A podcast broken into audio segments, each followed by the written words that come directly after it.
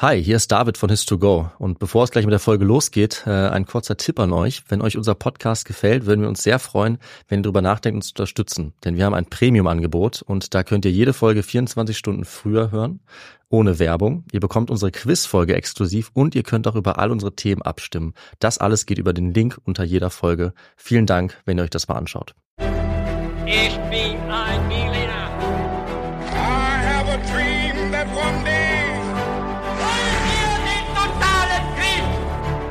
Niemand hat die Absicht, eine Mauer zu errichten.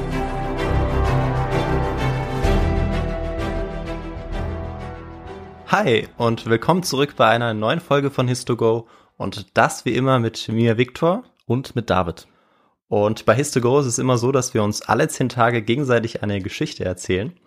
Dieses Mal ist es wie letztes Mal aber wieder David, ähm, worüber ich mich sehr freue, weil ich gerade ein bisschen im Stress bin mit der Masterarbeit. Vielen Mhm. Dank dafür. Sehr gerne. Und ich bin schon sehr gespannt, worum es dieses Mal gehen wird, weil wie immer habe ich keine Ahnung. Du hast sie vorbereitet, du wirst sie gleich erzählen. Und das Besondere bei uns ist immer, dass wir am Anfang mit ein paar kniffligen Fragen einsteigen. Mal schauen, wie ich dieses Mal abschneide. Ja. Und bevor wir gleich aber damit loslegen, haben wir ja bei Histogo immer eine ganz spezielle Frage, die wir uns gegenseitig stellen. Und die lautet, David, was trinkst du heute zum Podcast? Dieses Mal habe ich mir gedacht, es ist ganz passend, wenn wir beide Kaffeegetränke zu uns nehmen während der Folge. Und ich habe äh, mir eine schöne Melange wieder gemacht. Allerdings nicht die klassische Wiener Melange, obwohl das zum Thema sehr gut passen würde, sondern die Göttinger Melange, wie ich sie kenne. Also Kaffee und Kakao gemischt. Für mich ein perfektes Getränk.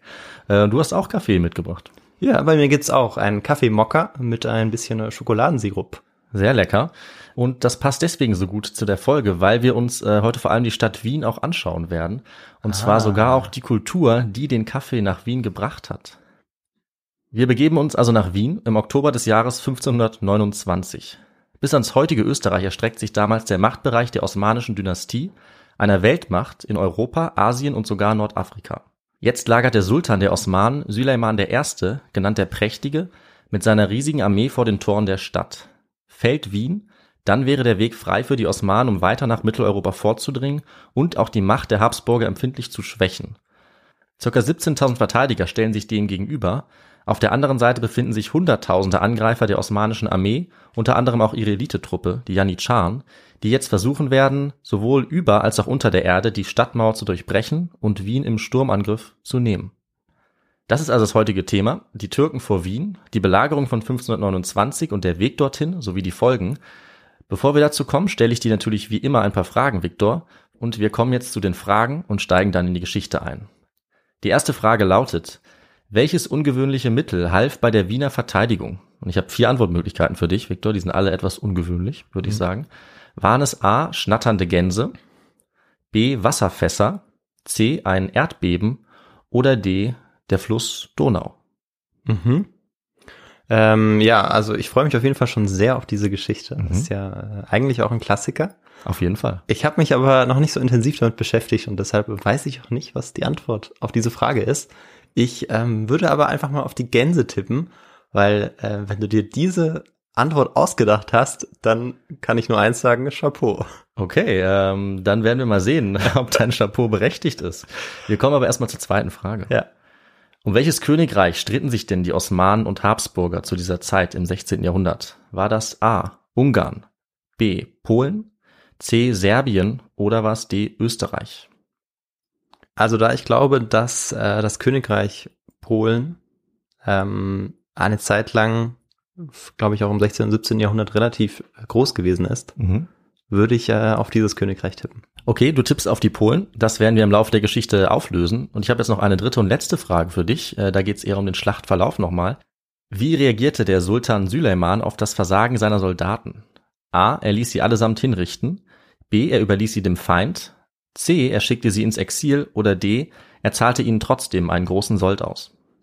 Ich äh, würde auf A tippen, dass er sie hingerichtet hat. Okay. Ganz kurz und knapp. Ja. Das werden wir dann gegen Ende der Folge natürlich herausfinden. Äh, Und wir schauen uns jetzt an, wie die Osmanen überhaupt dazu kommen, 1529 Wien zu belagern. Wir schauen uns auch an, wer die Osmanen überhaupt sind, äh, wozu jetzt Wien gehört zu dieser Zeit.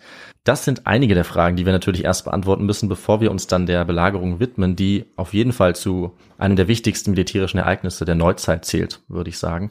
Und äh, was brauchen wir natürlich immer, Viktor, um solche Ereignisse richtig einzuordnen und verstehen zu können? Wir brauchen auf jeden Fall den historischen Kontext. Ganz genau. Zu dem kommen wir jetzt. Wir schauen uns kurz die Geschichte der Osmanen an und auch der europäischen Gegenspieler dann bis zu diesem Zeitpunkt.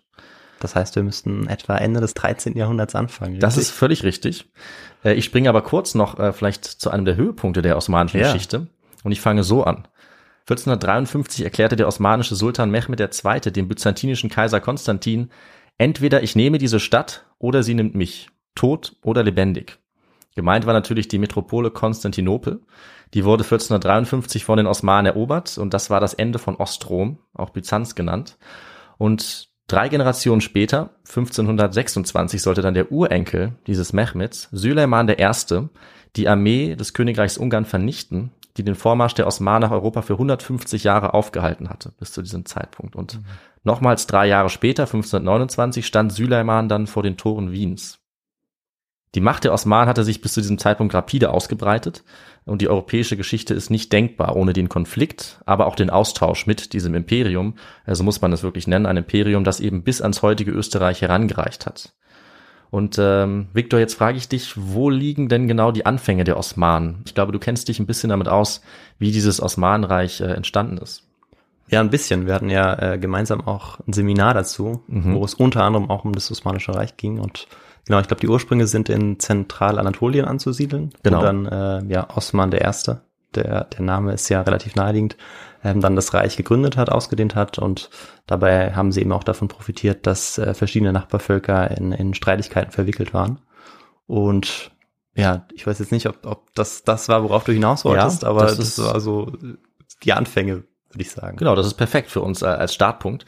Also die Vorfahren dieser Osmanen, wie du gesagt hast, die haben im Nordwesten Kleinasiens äh, zu siedeln begonnen. Und du hast die Zeitpunkte auch vorhin schon gesagt, also kurz vor 1300, in einem Gebiet, das eben vorher Teil von Ostrom war, Teil des Byzantinischen Reiches.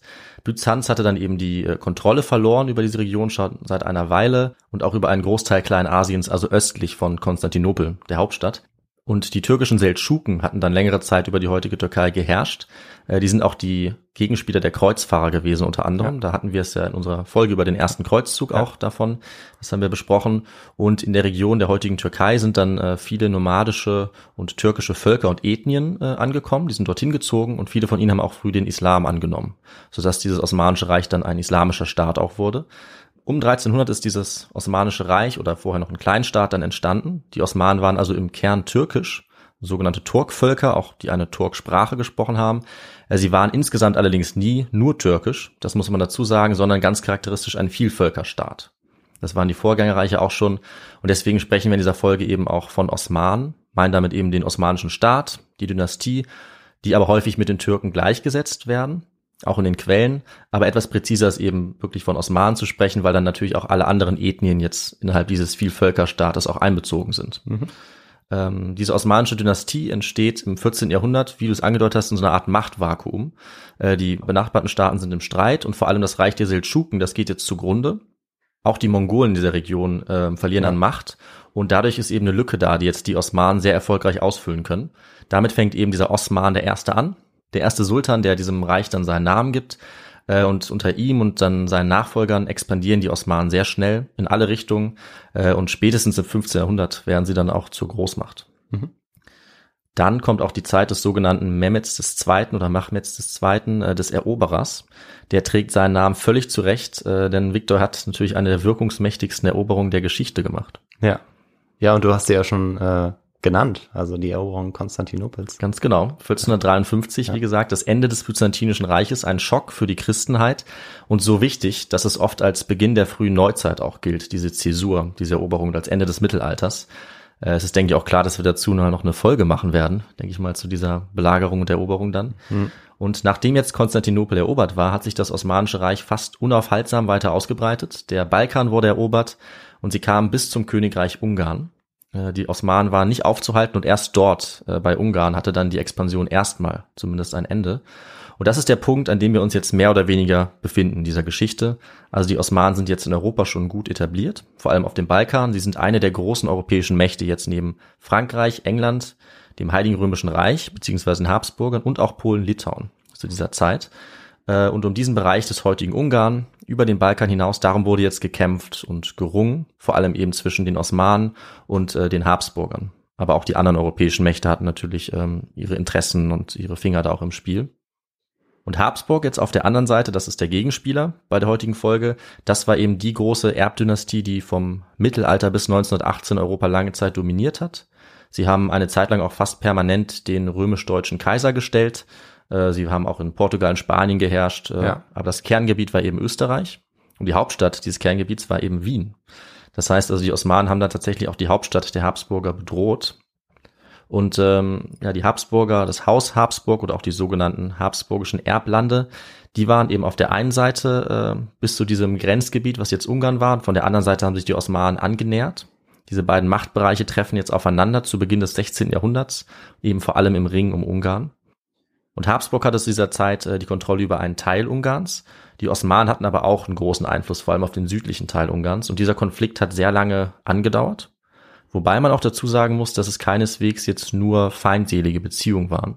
Das ist eigentlich ganz typisch auch für die Osmanen, dass sie äh, ja nicht nur ein oft auch überraschend toleranter Vielvölkerstaat waren, sondern ganz wichtig, dass sie auch enge Beziehungen hatten und Austausch zu anderen Großmächten wie Russland, China, aber auch eben den Habsburgern. Ja. Also das war auf keinen Fall nur kriegerisch. Und auch bis zum Mittelmeer, glaube ich, also mit dem, Ja. den Venezianern, die ja dann auch zu diesem Zeitpunkt ja eigentlich ein größerer Mittelmeerstaat waren, Absolut. wo sie Küstengebiete inne hatten, auch viel Handel getrieben haben. Ja, genau. Also auch in Italien waren die, waren sie zu finden, waren sie sehr einflussreich. Das ist ein wichtiger Punkt. Und auch bis nach Afrika. Eben. Ja, ja. Also wahnsinnig einflussreich, nicht wegzudenken aus der Weltgeschichte. Äh, aber nach Wien sind sie jetzt in diesem Fall dann mit kriegerischer Absicht gekommen. Äh, das sollte aber eben nicht darüber hinweg täuschen, dass es auch friedlichere und freundlichere Zeiten gab. Und in den 1520er Jahren kam jetzt äh, der große osmanische Sultan Süleyman I. an die Macht. Man nennt ihn auch den Prächtigen oder den Gesetzgeber, weil eben unter Süleyman das Osmanische Reich die größte Blütezeit überhaupt hatte. Also er war sowohl militärisch sehr erfolgreich, das Reich ist unter ihm noch weiter expandiert, äh, außenpolitisch war er erfolgreich, aber auch im Inneren als Gesetzgeber oder auch als Bauherr. Und unter ihm war auch die gefürchtete osmanische Armee äh, wahrscheinlich die mächtigste der Welt. Also auf so einer offenen Schlacht konnte eigentlich kein anderes Land dieser Zeit ihm die Stirn bieten, oder zumindest war keins noch mächtiger. Die Osmanen galten zum Teil auch als unbesiegbar. Und besonders die Elitetruppe des Sultans, die Janitscharen, Ja, richtig. die waren gefürchtet äh, und die hatten auch eine besondere Herkunft. Victor, weißt du vielleicht, wo, wie die zustande gekommen sind, wie die rekrutiert wurden, die Janitscharen? Ja, also wenn ich mich recht erinnere, war das so, dass dadurch, dass die Osmanen ja immer mehr Gebiete erobert haben äh, und dort eben auch Menschen gewohnt haben, sie diese dann in die Armee integriert haben. Äh, Ja. Und die Janitscharen, das waren ähm, ja Christen, die konvertiert wurden Mhm. ähm, und dann als Fußsoldaten in die Armee integriert wurden und eine relativ lange Ausbildung dann auch ähm, ja genossen. Ja, völlig richtig. Also das ist das Entscheidende, dass sie als besonders treue ähm, Soldaten eigentlich nicht islamische dann genommen haben. In dem Fall waren das äh, vor allem christliche Kinder, Ja, anfangs auch Kriegsgefangene. Diese Kinder haben sie durch die sogenannte Knabenlese ausgewählt, richtig, ja. entführt und dann ähm, ja gezwungen und durch Indoktrinierung zu fanatischen Muslimen ausgebildet, die das Zölibat abgelegt haben, die dann als sehr disziplinierte Kämpfer gegolten haben und nur dem Sultan unterstanden haben, die Treue geschworen haben. Und sie waren aber meistens auch äh, hoch angesehen dann im Osmanischen Reich. Zu dieser Eliteeinheit der Janitscharen kam dann auch eine starke Reiterarmee äh, und auch leichte irreguläre Reiter, die sogenannten Akinci. Ich hoffe, ich spreche das richtig aus. Die sind als Vorhut der Armee vorangegangen, haben geplündert, äh, gemordet und Angst und Schrecken verbreitet. Also die waren auch wichtig. Außerdem war das Osmanische Reich auch bekannt für die Artillerie, die Geschütze und Kanonen und den Einsatz von Schießpulver. Und das äh, wird auch bei der Belagerung von Wien jetzt im weiteren Verlauf der Folge, also 1529, noch eine große Rolle spielen. Das kann ich schon mal verraten. Die Osmanen hatten jetzt bis 1520 schon Nordafrika unter ihrer Kontrolle, weite Teile des Mittelmeerraums und unter Süleyman sind sie jetzt eben noch weiter nach Westen vorgedrungen. 1521 wurde Belgrad eingenommen und 1526 äh, kam es dann zur großen Schlacht bei äh, Mohacs. Dort hat Süleyman den ungarischen König besiegt und dann auch einen Teil von Ungarn in Besitz genommen. Danach wurde eine Art Marionettenkönig eingesetzt, der bald gestorben ist. Und was dann kam, war, was wir häufig haben, nämlich ein Konflikt um die Erbfolge, also um die Herrschaft von Ungarn. Und da hatten jetzt auf der einen Seite die Habsburger Erbansprüche auf Ungarn geltend gemacht und die Osmanen auf der anderen Seite auch. Und das hat eben einen lange anhaltenden Krieg hervorgebracht zwischen Habsburg und äh, den Osmanen eben um die Herrschaft, die Kontrolle über Ungarn. Ähm, und Ungarn war das Grenzgebiet in diesem Krieg. Und der Herrscher von Österreich, ähm, das war der Habsburger Ferdinand I., der hat äh, Anspruch auf Ungarn erhoben und wurde später dann auch Kaiser des Heiligen Römischen Reiches. Äh, vorher war es zu diesem Zeitpunkt noch sein Bruder, der berühmte Karl V. Hm. Aber das ist die eine Seite äh, dieses Streits, also Ferdinand I. Und gegen ihn ist jetzt äh, Süleyman vorgegangen. Er ist gegen Habsburg in den Krieg gezogen und hat sich jetzt zunächst auf den Weg nach Ungarn gemacht.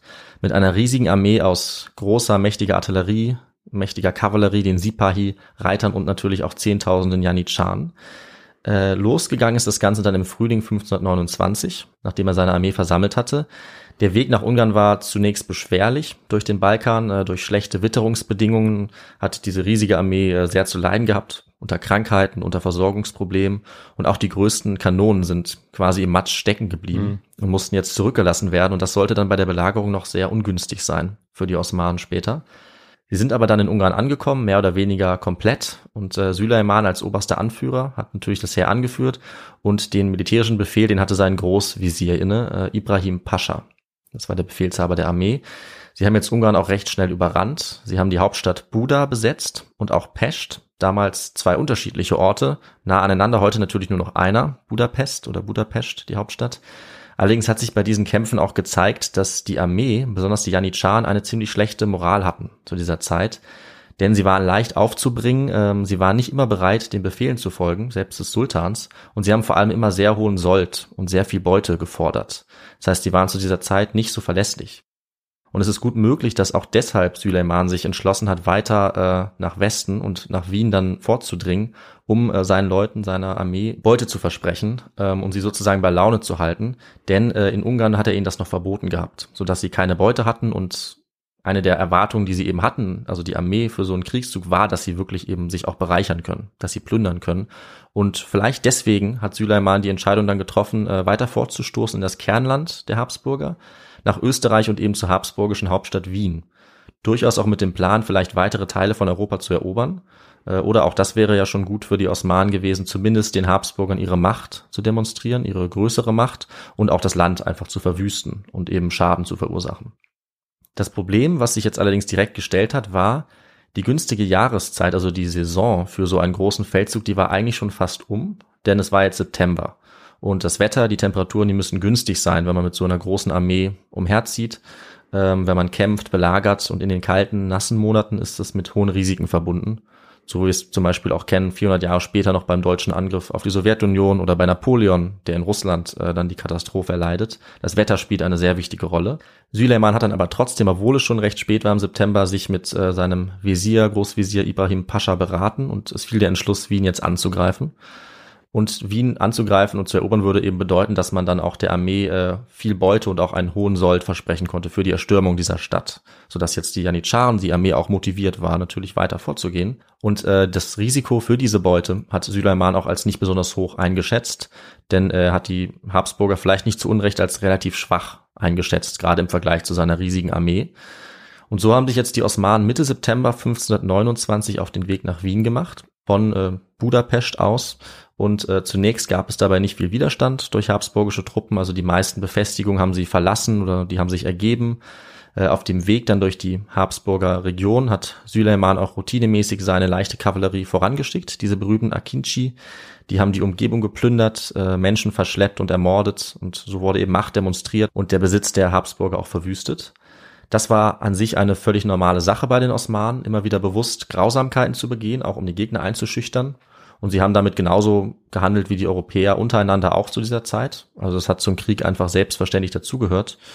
Die Akinci haben dann auch im Wiener Umland bereits geplündert und gemordet, ohne nennenswerte Opposition. Und äh, Ferdinand I.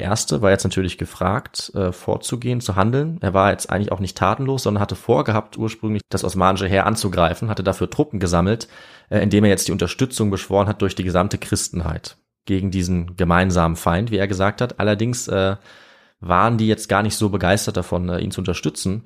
Die Reichsstände des Heiligen Römischen Reiches haben schon eine sogenannte Türkenhilfe äh, geboten, also sie haben ein Heer aufgestellt, aber das war gerade erst dabei, sich zu versammeln, als dann Süleyman schon an Wien rangerückt ist.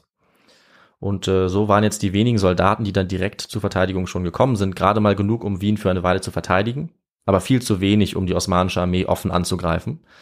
Ähm, daran sehen wir ganz gut, dass die Aufstellung so einer Armee im Mittelalter und der frühen Neuzeit auch äh, relativ langwierig war und wie sie abgelaufen ist. Also sie musste erstmal rekrutiert werden.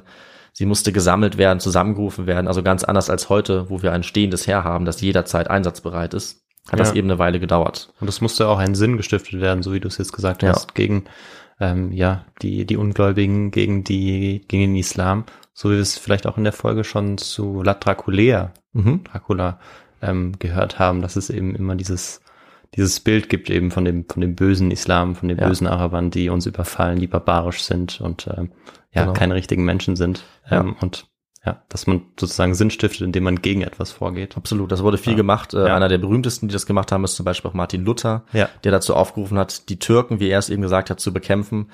Das war zu der Zeit eben ganz verbreitet, täuscht aber manchmal eben auch darüber hinweg, dass es auch freundschaftliche Beziehungen gab. Aber in so einem Fall, im Kriegsfall, ähm, war es natürlich ja gefragt und auch effektiv, solche Bilder heraufzubeschwören. Das ist natürlich passiert. Äh, und für die Habsburger galt es jetzt, Wien mit allen Mitteln zu verteidigen. Aber wie ich es gesagt habe, diese Mittel waren auf jeden Fall begrenzt. Und äh, Ferdinand I. hat jetzt für diese Verteidigung einem gewissen Niklas von Salm ähm, den Oberbefehl übertragen. Der war schon 70 Jahre alt, also auch für die Sehr damalige betagt, Zeit würde ich sagen. auf jeden Fall äh, ein Rentner, sehr betagt, aber noch einigermaßen fit und ähm, sehr erfahren. Ein Auch. Veteran. Auf jeden Fall ein Veteran, ein sehr erfahrener Mann. Äh, Ferdinand selber wollte das eben äh, nicht unbedingt äh, ausbaden, also er ist in sicherer Entfernung geblieben. Er hat sich in Linz sozusagen verschanzt, ähm, ein bisschen weg von Wien und er hatte auch kein riesiges Vertrauen in die Verteidigung der Stadt Wien und war damit auch nicht alleine. Auch die meisten Wienerinnen und Wiener haben die Stadt verlassen. Äh, Sie waren in Panik versetzt durch die immer häufigeren, immer schnelleren Nachrichten von den herannahenden Osmanen, von diesen Plünderungen. Und äh, ja, was meinst du, war es eine gute Idee jetzt äh, für Sie, die Stadt zu verlassen, Viktor? Ähm, ja, also ich würde sagen, es ist eher immer schwierig, wenn, wenn eine Belagerung droht, Ja, eine feindliche Armee vor den Toren steht, dann macht es oft mehr Sinn, eigentlich in der Stadt zu bleiben und auszuharren, ja. äh, als zu flüchten. Deshalb, ja, könnte, könnte eine schlechte Idee gewesen sein. Das ist auf jeden Fall so. Es wäre wahrscheinlich schlauer gewesen, äh, in der Stadt zu bleiben, denn vor den Mauern waren in diese Akinchi in der Ja, Region. ja. Das heißt, äh, alle, die jetzt die Stadt verlassen haben, wurden Opfer Hm. äh, dieser, dieser leichten Reiter, die sie ermordet haben äh, oder versklavt haben. Es war also ein Desaster jetzt für die Fliehenden. Leichte Beute für die Osmanen.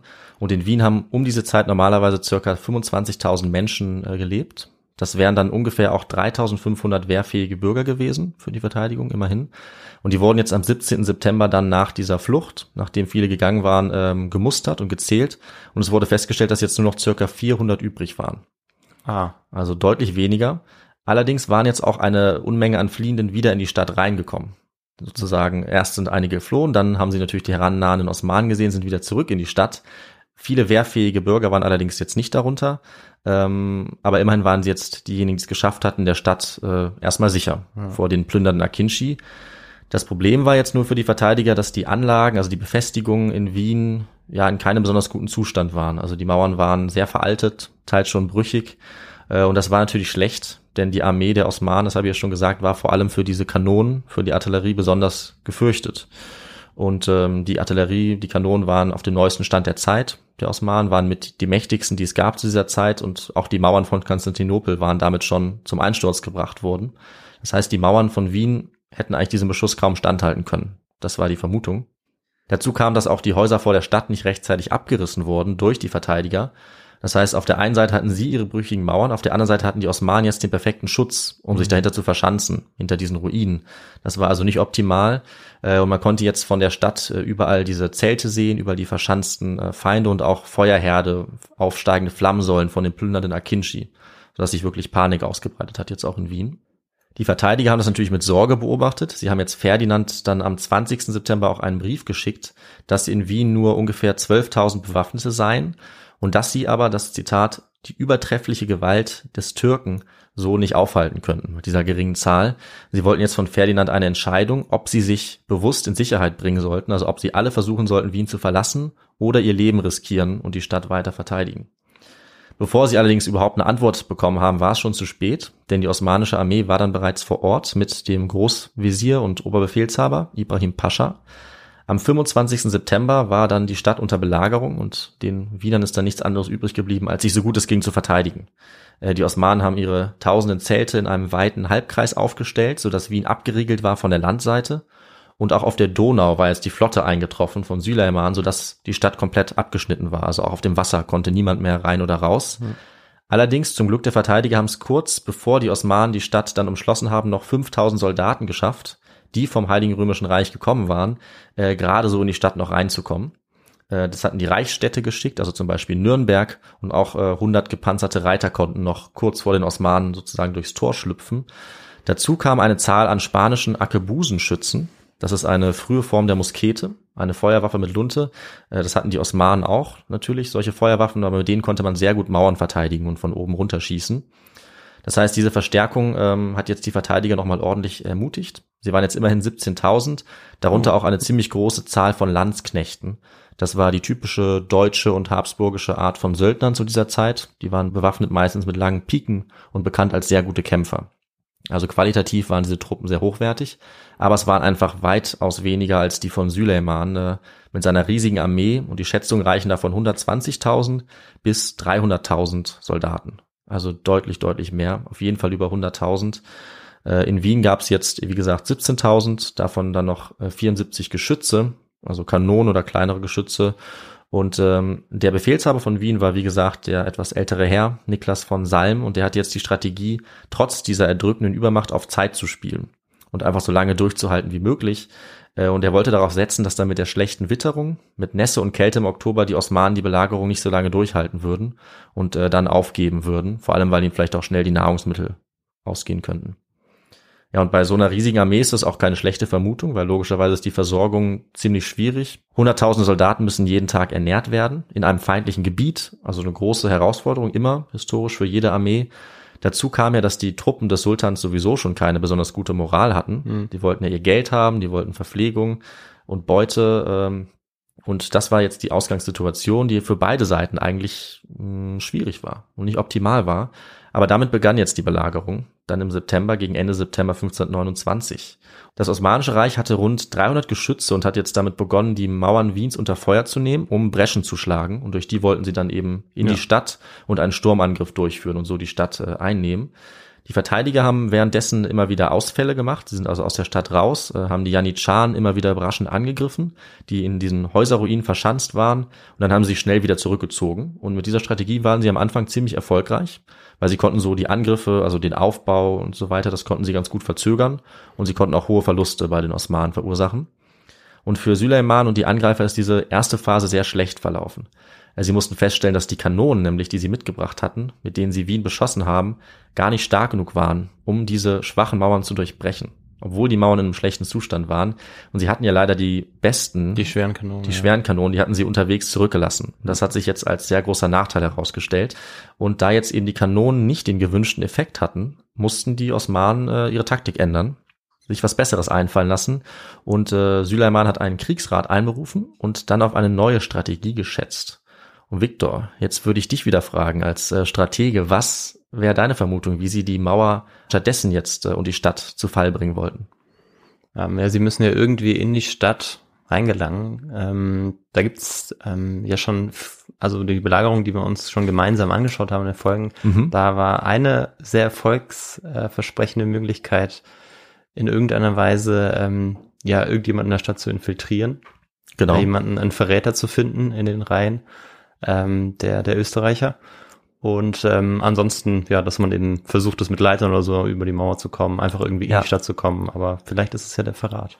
Du gibst uns, finde ich, genau die richtigen Ideen. Es ist tatsächlich nicht der Verrat. Ah, Und du sagst, über die Mauern kommen. Ja. Aber es ist genau das Gegenteil nämlich gewesen. Äh, die Osmanen haben auf eine sehr neuartige Methode gesetzt. Sie wollten unter die Mauern kommen. ah, klar. Sie haben nämlich ja. das sogenannte Minieren eingesetzt. Ähm, Das hatten wir bisher noch nicht. das ist neu. Ja. Ich gebe dir aber auf jeden Fall recht, dass äh, Verrat sicherlich auch eine super Möglichkeit gewesen wäre, die es oft gab. Aber gerade in dem Fall haben wir mal keinen Verrat. Ja. Zumindest nicht auf Seite der Osmanen.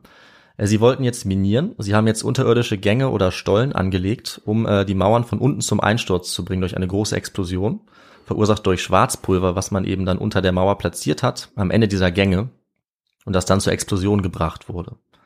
Es wurden also mehrere solcher Minengänge jetzt unterirdisch angelegt und zunächst unbemerkt von den Verteidigern. Äh, Und ja, die folgende Explosion sollte dann ein riesiges Loch in die Mauer reißen und die Stadt sturmreif machen, sodass dann durch diese Bresche angegriffen wird. Und die Osmanen hatten mit dieser Strategie auch schon einige Erfahrung. Also es war nicht das erste Mal und sie hatten dementsprechend auch Spezialisten dabei, die gut diese Gänge graben konnten und das Pulver platzieren konnten. Und dieser Plan war entscheidend für den weiteren Verlauf der Belagerung und eben besonders entscheidend war dann auch, dass die Verteidiger glücklicherweise davon Wind bekommen haben. Hm. Äh, ein Überläufer, also doch ein Verräter, hat Ein nämlich Verräter sie informiert. Auf der österreichischen Seite. Genau, das war ihr Glück. Andersrum wäre es sicherlich dann noch deutlich äh, schlechter gelaufen für die Verteidiger. Aber dieser Überläufer hat sie äh, informiert, wurde auch reich belohnt dafür und einige osmanische Gefangene wurden dann auch danach gefragt und so wie man es damals genannt hat, peinlich befragt, also unter Folter, haben sie das dann auch bestätigt, sodass klar war, dass äh, die Osmanen das geplant hatten. In Wien wusste man jetzt also Bescheid und als Antwort wurden jetzt weitere Ausfälle unternommen, um diese Stolleneingänge zu finden und zu zerstören, um das zu unterbinden, diese Strategie. Das hatte am Anfang Erfolg. Ein paar Stollen wurden zerstört und bei einem Angriff sind dann sogar die Hälfte der Verteidiger aus der Stadt hinausgeströmt in so einem Ausfall. Allerdings war der Angriff der Osmanen, der Gegenangriff dann so stark, dass die Verteidiger äh, Hals über Kopf fliehen mussten. Viele von ihnen wurden vor den Mauern getötet und damit war diese Strategie der Ausfälle gescheitert für die Verteidiger. Sie konnten sich das nicht leisten, das weiterhin zu versuchen. Ähm, und jetzt hatten sie dann noch die Idee, den Stadtgraben zu fluten, also mit Wasser und so sozusagen dieses Minieren zu erschweren. Aber das konnte nicht umgesetzt werden, weil die Wienerinnen und Wiener zuvor immer fleißig ihren Abfall in diesen Stadtgraben geworfen hatten. Das sollte sich jetzt für sie rächen, weil der Graben war einfach voll mit Abfall. Ähm, und jetzt ist natürlich die Frage, was ihnen noch blieb. Und äh, ich erspare dir jetzt nochmal die weitere Nachfrage äh, nach der Strategie, weil ich glaube, es ist relativ naheliegend, was jetzt die Verteidiger machen konnten, um die Osmanen davon abzuhalten, diese Mauer zu sprengen. Äh, ihre Strategie war es jetzt einfach, das Gleiche zu tun. Also unterirdisch äh, die Gegner zu bekämpfen. Und das ist jetzt auch der Punkt, für den diese Belagerung äh, auch sehr berühmt ist, meistens in den Darstellungen. Jetzt ist wirklich ein unterirdischer Kampf entbrannt um Wien. Also auf der einen Seite hatten äh, die Osmanen eben das Ziel, diese Sprengladung zu platzieren und zu detonieren. Und die Wiener Verteidiger auf der anderen Seite, die wollten genau das verhindern. Ja, und wie verhindert man das? Indem man selber Tunnel gräbt. Also die Wiener hatten zu ihrem Glück ihre eigenen Spezialisten dabei, Leute mit Bergbauerfahrung, und die haben jetzt selber Tunnel gegraben, um die osmanischen Tunnel ausfindig zu machen und um diese Sprengladung zu neutralisieren. Also um das Pulver zu entfernen oder wenigstens die Verdämmung zu schwächen. Mhm. Und weiß man, wie, wie das funktioniert? Du meinst, wie sie die Also äh, wie Tunnel sie- ausfindig gemacht haben? Genau, wie sie die Tunnel der Gegenseite ausfindig machen konnten. Ja, ich hatte gehofft, dass du das fragst. Eine der Antwortmöglichkeiten, die wir hatten, waren ja Wasserfässer. Ja. Was äh, erstmal wahrscheinlich ziemlich sinnlos klingt oder von mir erfunden. Aber das war tatsächlich der geniale Trick, um die Tunnel ausfindig zu machen, zu lokalisieren. Und zwar haben jetzt die Verteidiger in ihren eigenen Tunnel diese Wasserfässer aufgestellt und an der Wasseroberfläche konnten sie dann die Erschütterung sehen. Und daran konnten sie erkennen, dass die Minenarbeiten der Osmanen in der Nähe waren. So konnten sie sich diesen Tunneln annähern. Äh, indem sie die Wasseroberfläche äh, vibrieren gesehen haben, wussten sie, dass sie in der Nähe sind und dann konnten sie sich dem Tunnel annähern, den Tunnel finden und dann eben in diesem Tunnel die Osmanen bekämpfen. Ah, sehr gut. Ich weiß, ich habe dann auch schon während der Geschichte gemerkt, dass meine Antwort falsch war, Ja. weil du wurdest natürlich oder wahrscheinlich inspiriert bei deiner Antwortmöglichkeit äh, von dem Angriff der Kelten auf Rom Mhm. Ja. äh, im 5. Jahrhundert vor Christus Ganz genau. äh, mit den Standharten Gänsen. Hatte ich in dem Moment ganz vergessen, Ja. aber äh, ja. Das habe ich einfach Wollte ich aber geklaut. noch anmerken, dass ich das, ähm, dass mir das wieder klar wurde. Okay, siehst du, du hast es, äh, du hast es natürlich erkannt. Ich habe mir gedacht, dass du es erkennst, weil es so ein sehr äh, ikonisches Beispiel ist.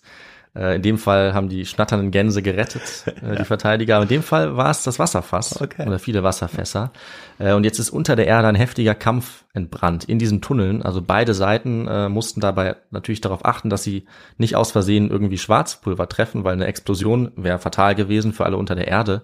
Ähm, und ja, die Verteidiger haben jetzt versucht, diese Sprengladung unschädlich zu machen. Es äh, wurde lange und intensiv gekämpft dort unten.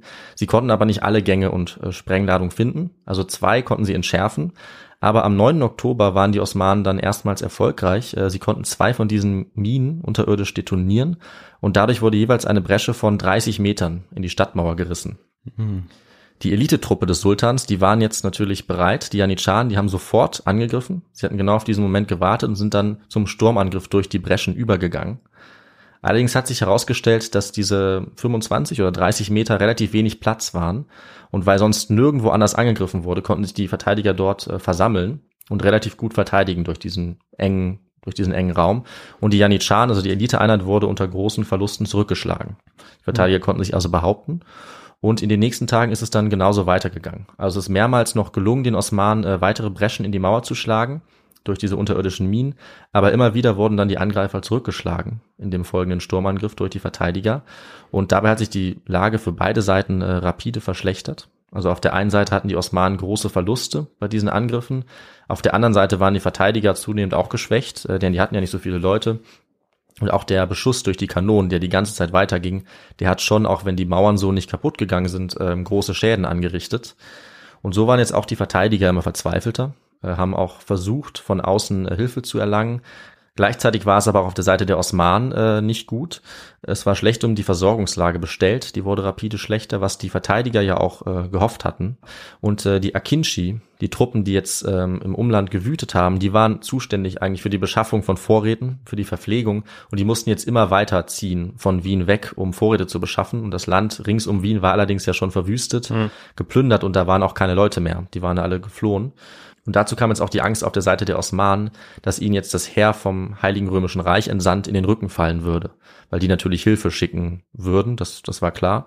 Ähm, und es war nicht klar, wann die kämen und wie groß dieses Heer wäre.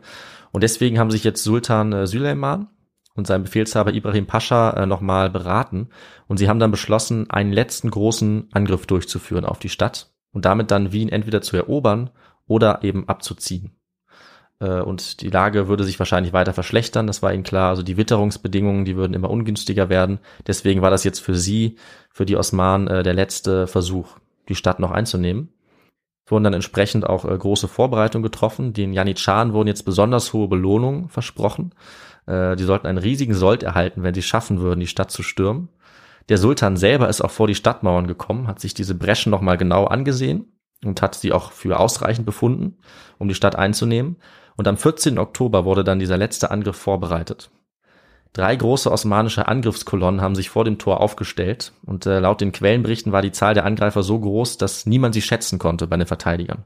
Mhm. Also sie haben überall nur Janitscharen gesehen, so am Horizont so ungefähr. Also immer noch ja, eine ja. große Anzahl, obwohl die Verluste so hoch waren. Die Verluste waren hoch, aber es waren eben über 100.000 ja, Angreifer. Ja gesagt, also riesige Zahlen. Äh, und ja, die gefürchteten Janitscharen standen eben ganz vorne, die Elitetruppe. Und ähm, ja, was denkst du, Viktor, was war jetzt die Wirkung äh, der Janitscharen bei diesem letzten Sturmangriff? Also letztendlich ist der Angriff ja gescheitert. Das hast du schon verraten, ja. Aber das ist natürlich klar, das, das ist bekannt. Äh, ja, genau. Ich dachte, das, das, das würde klar sein. Aber also ich weiß nicht genau, worauf du jetzt mit der Wirkung anspielst, aber äh, also wenn so ein drei Kolonnen sind, unfassbar viele Menschen, dann ähm, ist das natürlich sehr furchteinflößend als äh, als Verteidiger. Ja.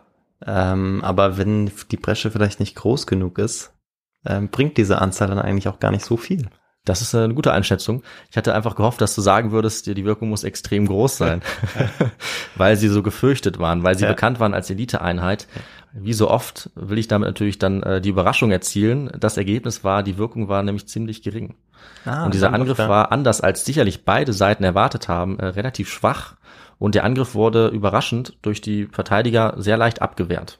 Also sogar die Elitesoldaten Janitscharen waren, obwohl sie diese hohe Belohnungen äh, in Aussicht hatten, an diesem Tag zumindest nicht besonders kampfeslustig.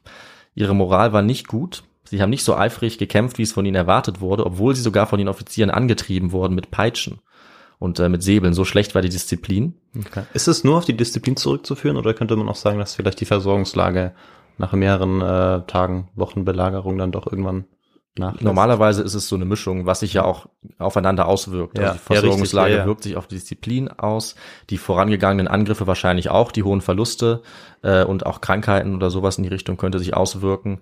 Ähm, aber letztlich müssen auch die Verteidiger eben einfach erfolgreich gewesen sein, die eben diese Akebusen hatten, diese ähm, ja, diese frühen Musketen, die langen Spieße hatten und die einfach sehr gut disziplinierte Soldaten waren.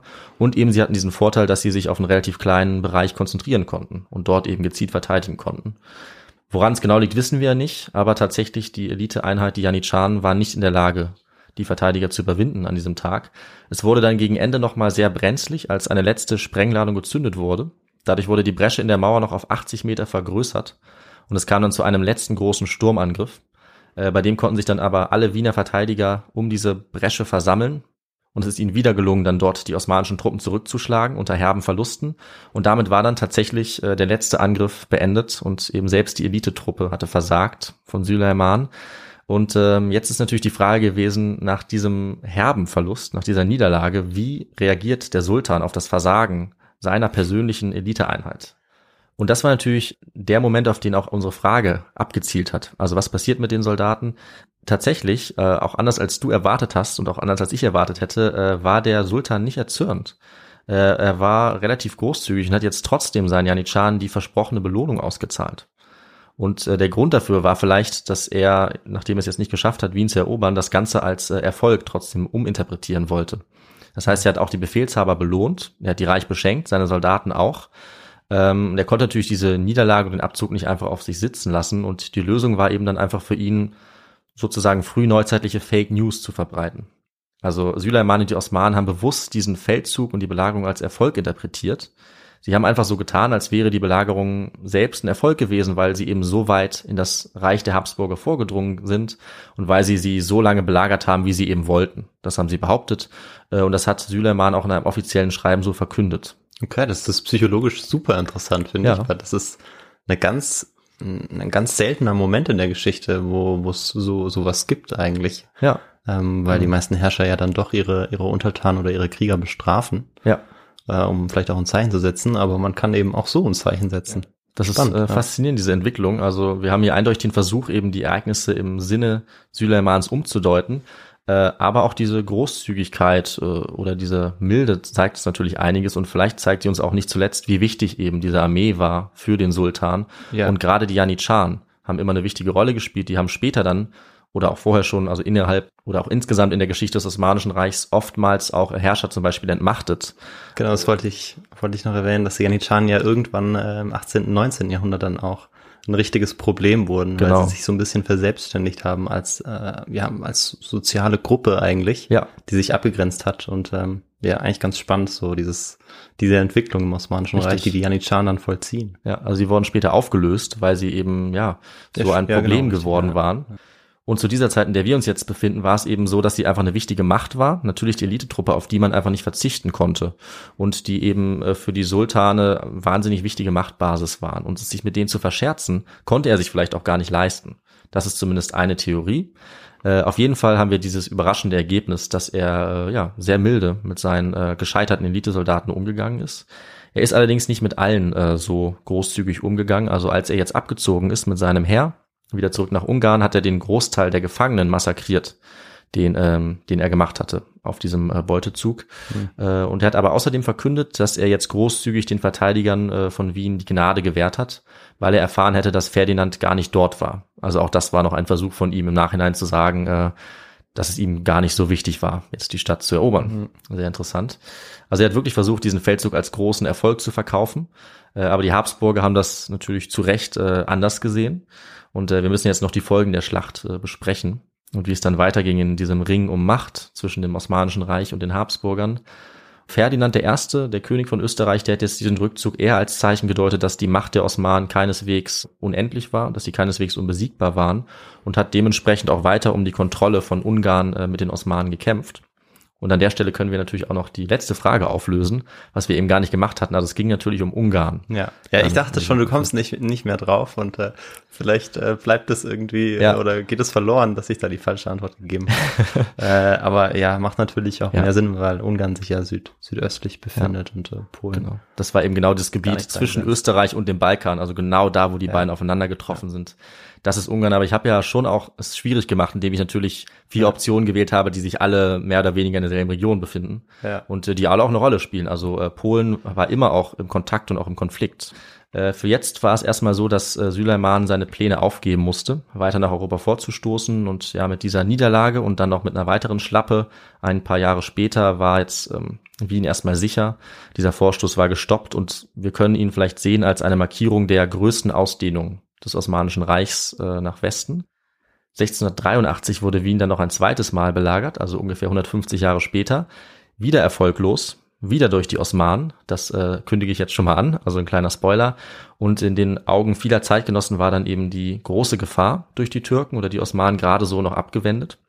Wie gesagt, Leute wie Martin Luther hatten die immer beschworen, hatten auch zum gemeinsamen Kampf äh, aufgerufen gegen die Türken.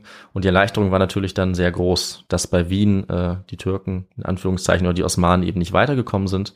Und äh, auch wenn natürlich die Osmanen nie nach Zentraleuropa gekommen sind, zumindest militärisch, sind sie kulturell und wirtschaftlich vorher und nachher schon eigentlich dahin vorgedrungen, kann man sagen, also auf dem Weg der Diplomatie und auf dem Weg des Handels. Und das wird oftmals allerdings eher ausgeblendet, sagen wir mal bei den großen Betrachtungen der europäischen Geschichte und auf jeden Fall auch zu Unrecht, wie ich sagen würde. Also die Osmanen wurden dann der Folgezeit äh, zwar nach und nach zurückgedrängt aus Ungarn und dann noch später auch wieder aus dem Balkan, äh, aber die Rolle für die europäische Geschichte, der Einfluss der Osmanen und der Austausch mit Österreich, Polen, Russland, der ist tatsächlich enorm groß gewesen. Und das können wir auch heute noch in Wien äh, gut nachvollziehen oder in Budapest. Zum Beispiel äh, an der Kaffeekultur, was ich am Anfang äh, angesprochen habe. Also die Kaffeehäuser und mhm. im Prinzip unsere heutigen Cafés, das ist eigentlich ein Import der äh, osmanischen Kultur äh, aus der islamischen Welt. Das ist auch nur ein Beispiel äh, für diese Verschränkungen und Beziehungen. Und äh, die osmanische Geschichte selber, die äh, kürze ich jetzt knapp ab, müssen wir uns natürlich noch mal im Detail mit beschäftigen, aber sie geht noch weiter bis zum Ende des Ersten Weltkriegs. Daraus geht dann die Türkei hervor, 1918. Und äh, es gab dann in den hunderten Jahren bis dahin eben noch viele weitere Begegnungen, viele Konflikte. Wie gesagt, die zweite Belagerung von Wien. Und was passiert wäre, wenn die Osmanen Wien damals eingenommen hätten, 1529, äh, das weiß natürlich niemand. Das hätte in jede Richtung weitergehen können. Aber, das muss man auch sagen, wahrscheinlich äh, wäre die Macht der Osmanen dann so weit strapaziert gewesen, äh, dass sie nicht unendlich weiter nach Westen hätten expandieren können. Hm. Also das markiert eben auch Wien das Ende dieser imperialen Machtausdehnung. Und selbst wenn sie hier gewonnen hätten, unendlich weiter wäre es nicht gegangen, weil hm. jedes Imperium irgendwann auch an seine Grenzen gelangt. Und in dem Fall ist diese Belagerung ein Symbol dafür oder ein Zeichen. Und äh, dieser historische Moment, die Türken vor Wien, ist natürlich trotzdem zu sehen als ein Höhepunkt der Beziehung von zwei oder mehr Weltmächten, also zwei Imperien ein Vielvölkerstaat auf beiden Seiten. Auch Österreich und Österreich-Ungarn später hatte diese verschiedenen Einflüsse, eben auch im Wechsel mit den Osmanen. Und das wird heute natürlich oft auch noch herangezogen, über Konflikte zu sprechen, über Unterschiede mit Islam und Christentum. Ähm, zum Beispiel der türkische Präsident Erdogan hat auch auf Süleyman Bezug genommen weil der eben so als Held und als größter Sultan gilt in der türkischen Geschichte. Er hat dabei auch die Belagerung 1529 angesprochen, das wird immer wieder aufgegriffen. Auf der einen Seite eben als Demonstration, wie mächtig die Osmanen waren, wie weit sie gekommen sind. Auf der anderen Seite eben, um zu argumentieren, dass Wien das Symbol dafür war, dass das Christentum dann letztlich standhaft bleiben konnte. Also das Thema polarisiert bis heute. Hm. Deswegen ist es wichtig, dass wir uns äh, informieren über die damaligen äh, Gegebenheiten und äh, solche Konfliktsichtweisen oder solche Sichtweisen auf Krieg zu schauen, die gibt's heute natürlich noch zuhauf.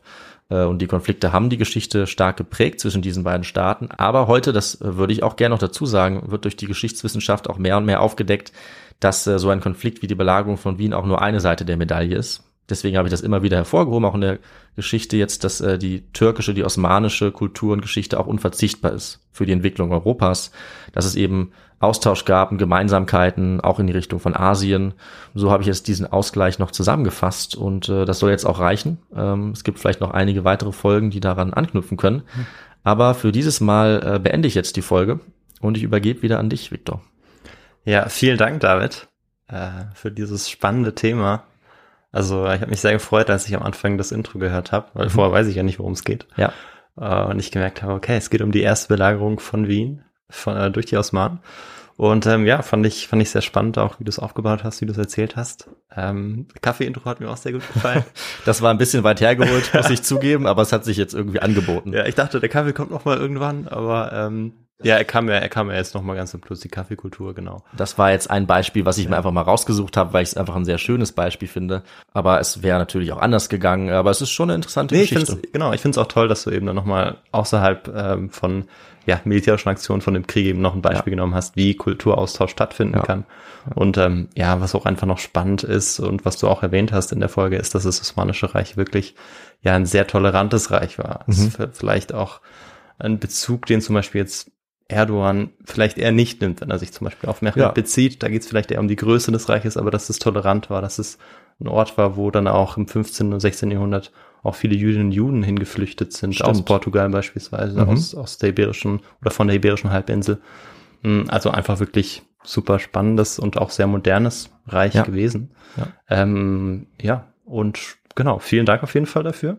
Und was mich noch interessieren würde, ist, was hast du da für Literatur gefunden oder äh, ja, genommen für diese Folge. Das ist natürlich ein wichtiges Thema. Und diesmal haben wir die Besonderheit, dass wir äh, zusammen mit WBG ja kooperieren für diese Folge. Und äh, das hat sehr gut gepasst dieses Mal, weil meine wichtigste Quelle in diesem Fall auch ein Buch ist, was bei der WBG erschienen ist, was man dort kaufen kann und was ich mir auch über diesen Weg besorgt habe. Und zwar ist das von Klaus-Jürgen Bremm, Die Türken vor Wien, zwei Weltmächte im Ringen um Europa erschienen bei WBG Thais äh, und eine klare Empfehlung von meiner Seite. Das war jetzt meine Hauptliteraturbasis für diese Folge. Eine sehr detaillierte, sehr umfangreiche Beschreibung insgesamt eben dieser Beziehung der, der Weltmächte, der Geschichte des Osmanischen Reichs, aber eben auch Wien und Habsburg auf der anderen Seite. Das könnte man durchaus für Weihnachten äh, beispielsweise schon mal äh, sich überlegen, das zu kaufen. Findet ihr auf der Startseite auch der WBG. Und ich habe natürlich noch ein paar andere Sachen benutzt. Und zwar ein Grundlagenbuch noch von äh, Faroki, einfach die Geschichte des Osmanischen Reichs, ein CH Beck Buch, äh, das kann man immer gut nehmen als Grundlage. Und ich habe auch noch reingeschaut bei The Last Muslim Conquest von Augustin. Das und äh, weitere Titel findet ihr wie immer in unserer Folgenbeschreibung, wo wir immer unsere Literatur angeben. Und nachdem wir das jetzt geklärt haben, Viktor, äh, leite ich wieder an dich über und äh, du sagst uns einfach noch, wie man uns erreichen und unterstützen kann äh, in diesen dunklen Zeiten des Winters. Ich, ich probiere es mal, mal schauen, ob ich alles zusammenbekomme. Ähm, ja, also wie immer möchten wir uns erstmal für die, für die Nachrichten bedanken, für die, für die Spenden noch, die wir bekommen haben, über Ja. die wir uns natürlich sehr freuen. Und erreichen könnt ihr uns zum Beispiel über unsere E-Mail-Adresse, die ja lautet feedback.histogo.gmail.com. Da ähm, freuen wir uns immer über ja, Feedback-Nachrichten, wie Genau. die E-Mail schon, schon sagt, äh, wie euch der Podcast gefällt, ob euch der Podcast gefällt, ähm, was man vielleicht noch anders machen kann. Ähm, ansonsten könnt ihr uns noch über die unterschiedlichen Streaming-Plattformen ähm, unterstützen, indem ihr uns einfach folgt. Und es gibt äh, natürlich auch noch die Möglichkeit, uns finanziell zu unterstützen über unsere Website, indem ihr zum Beispiel auf unseren Shop geht und dort was bestellt oder indem ihr uns einfach direkt spendet. Das würde uns auch sehr freuen. Und außerdem findet ihr dann auch einen Platz auf unserer Hall of Fame auf der Website, die wir auch bald aktualisieren müssen. David, richtig? Auf jeden Fall. Ja. Also sie ist noch relativ aktuell, aber es kommen zum Glück immer regelmäßig neue Namen dazu, Ja. die wir natürlich dann wieder draufschreiben. Ja, genau. Und über die wir uns sehr freuen. Also vielen Dank auch von mir an der Stelle.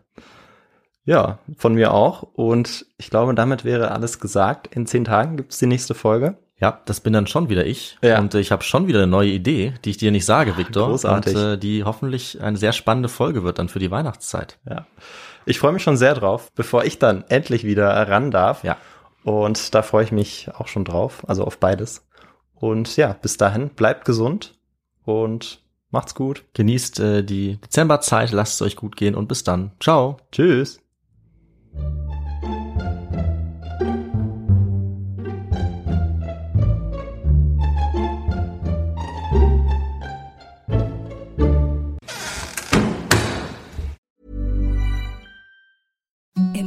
Softest sheets you've ever felt. Now imagine them getting even softer over time. That's what you'll feel with Bowl and Branch's organic cotton sheets. In a recent customer survey, 96% replied that Bowl and Branch sheets get softer with every wash. Start getting your best night's sleep in these sheets that get softer and softer for years to come. Try their sheets with a 30-night guarantee. Plus, get 15% off your first order at bowlandbranch.com. Code BUTTERY. Exclusions apply. See site for details.